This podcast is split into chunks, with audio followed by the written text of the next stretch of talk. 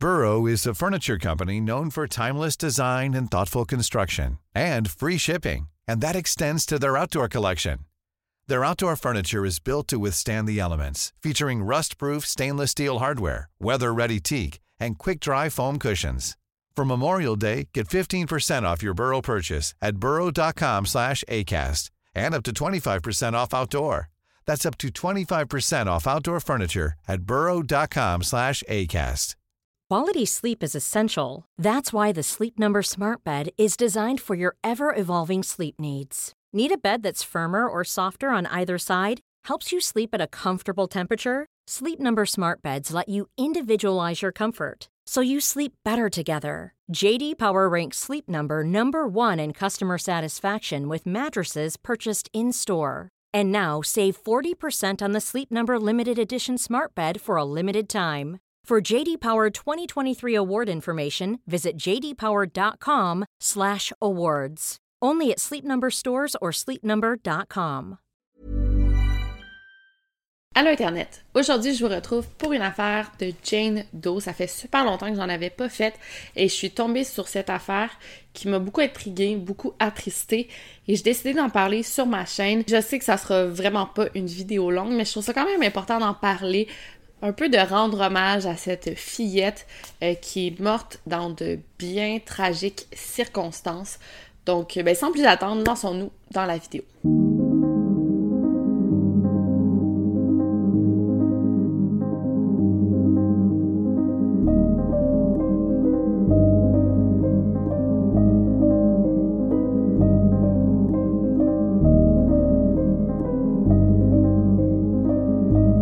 Le podcast Over and Out.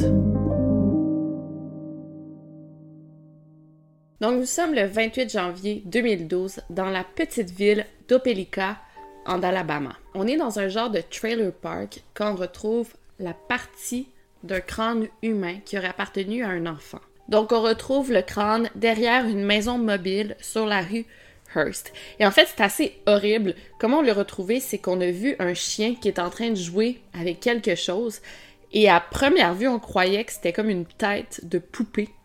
Euh, mais non, quand on s'est approché, on s'est rendu compte que c'était un crâne humain. En trouvant ça, on fait venir les enquêteurs sur place. Donc, ils vont sécuriser l'endroit. Vont faire des fouilles un peu plus profondes. Et c'est là qu'on va retrouver la mâchoire associée au crâne, d'autres ossements humains et deux cheveux. Donc tout ça appartenait à la même personne décédée qui est un enfant. Sur le coup, bien sûr, on peut pas l'identifier. On a affaire à des, des ossements, même pas un squelette, des ossements. Donc pour le moment, on va l'appeler la Opelika Jane Doe.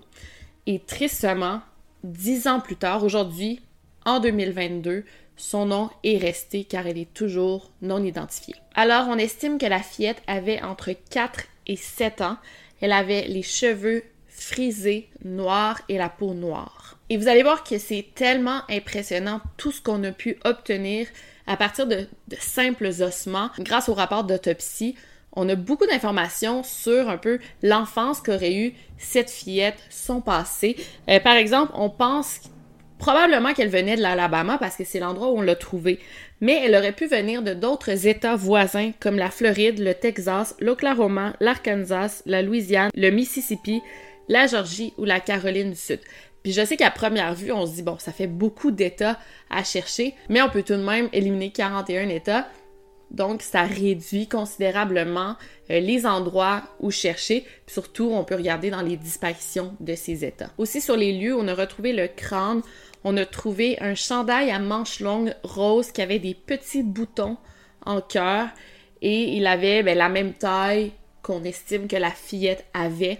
On peut penser que le chandail appartenait à la fillette, mais on ne peut pas en être sûr. Donc c'est extrêmement triste parce que on a pu déterminer que la fillette avait été victime de violences physiques tout au long de sa vie et d'extrême négligence, tellement qu'on a pu voir à partir du rapport d'autopsie qu'elle souffrait de malnutrition. Malnutrition encore là extrême euh, qui a freiné euh, sa croissance physique et sa croissance euh, dentaire. Donc elle n'avait pas la dentition euh, d'une fillette de son âge. On sait aussi qu'elle avait déjà eu plusieurs blessures dans le passé, dont des os fracturée et elle avait probablement une blessure à l'œil ou une grosse euh, cicatrice à l'œil. Et encore là, on pourrait croire même qu'elle était euh, aveugle de l'œil gauche. Donc c'est vraiment triste comme vous pouvez voir et on pense que sa blessure à l'œil datait de quelques mois à un an avant sa mort. Donc comme vous pouvez voir, c'est relativement récent. Et avec toutes ces informations-là, on peut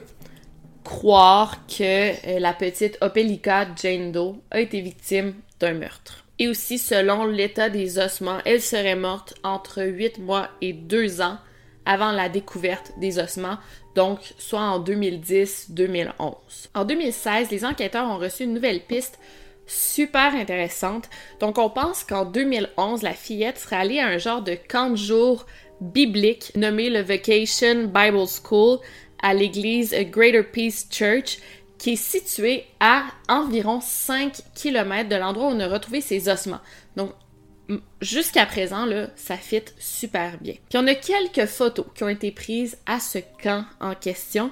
Et ces photos ont été publiées dans l'espoir qu'on ait de nouvelles informations par rapport à la fillette sur les photos ou par rapport à la Jane Doe. Et vous allez voir, c'est incroyable à quel point la fillette sur les photos ressemble énormément au portrait robot qui a été fait à partir des ossements. Et là, vous remarquerez sur les photos, on voit qu'elle a une déformation à l'œil et on a aussi agrandi la photo pour qu'on la voit de plus proche.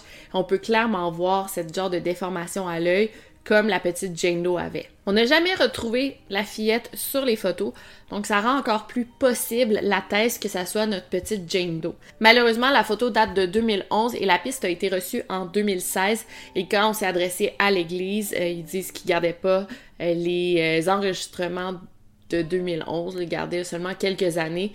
Donc, on peut pas avoir plus d'informations sur la fillette en question. Aussi, pour ceux qui m'écoutent en podcast, je vais mettre les photos de la Jane Doe et de la petite fillette sur les photos.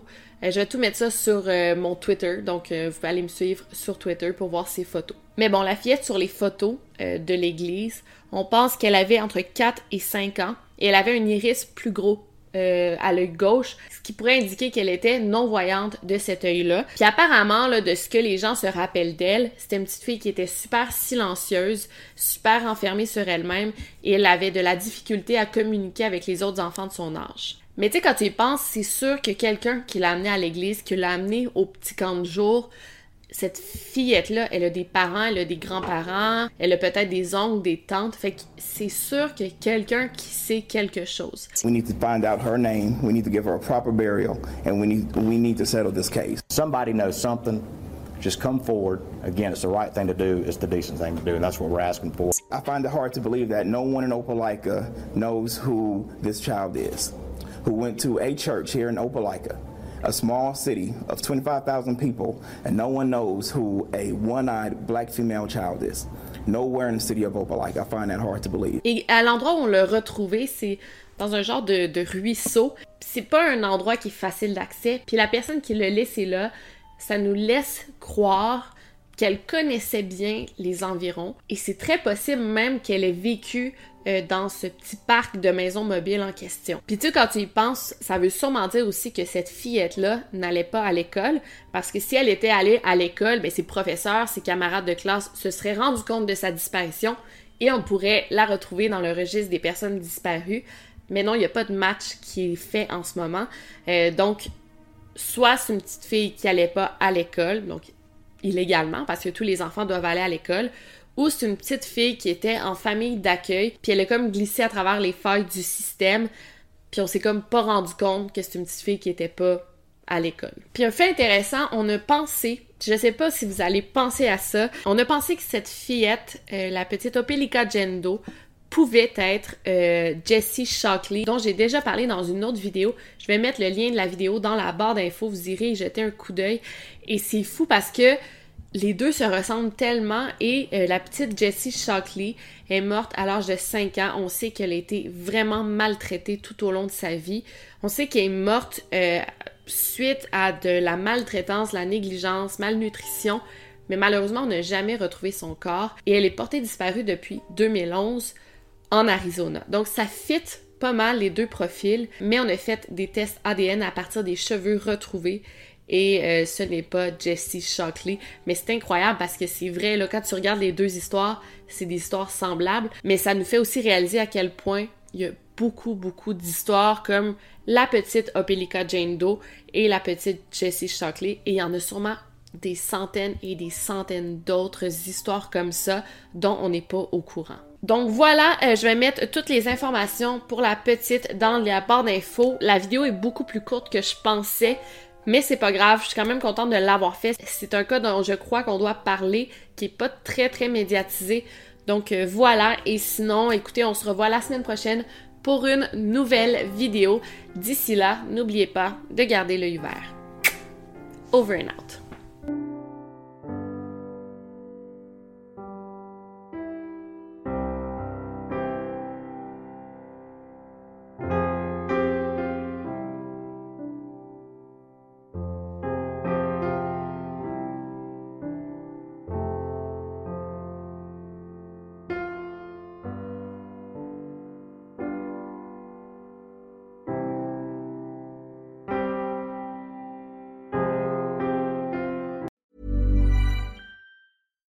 When you make decisions for your company, you look for the no brainers. And if you have a lot of mailing to do, stamps.com is the ultimate no brainer. It streamlines your processes to make your business more efficient, which makes you less busy.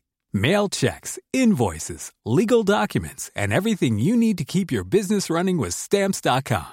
Seamlessly connect with every major marketplace and shopping cart. Schedule package pickups and see your cheapest and fastest shipping options from different carriers with rates up to 89% off USPS and UPS rates. And with the stamps.com mobile app, you can take care of mailing and shipping wherever you are. Make the same no-brainer decision as over 1 million other businesses with stamps.com. Sign up with code program for a 4-week trial plus free postage and a free digital scale. No long-term commitments or contracts. That's stamps.com. Code program.